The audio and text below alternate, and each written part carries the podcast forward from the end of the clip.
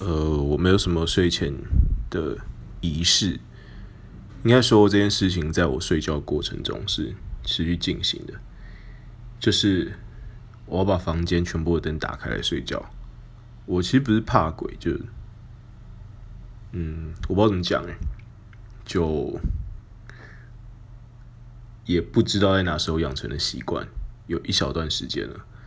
然后我会习惯开着类似 YouTube 或者是。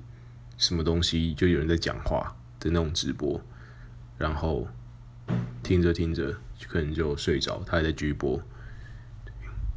我有一次看一个 YouTuber 叫做老高，对，他在讲说为什么他会在 YouTube 上面讲故事，他又说是因为他老婆也是要听别人讲话才有办法睡得着，所以蛮酷的，竟然有人跟我一样。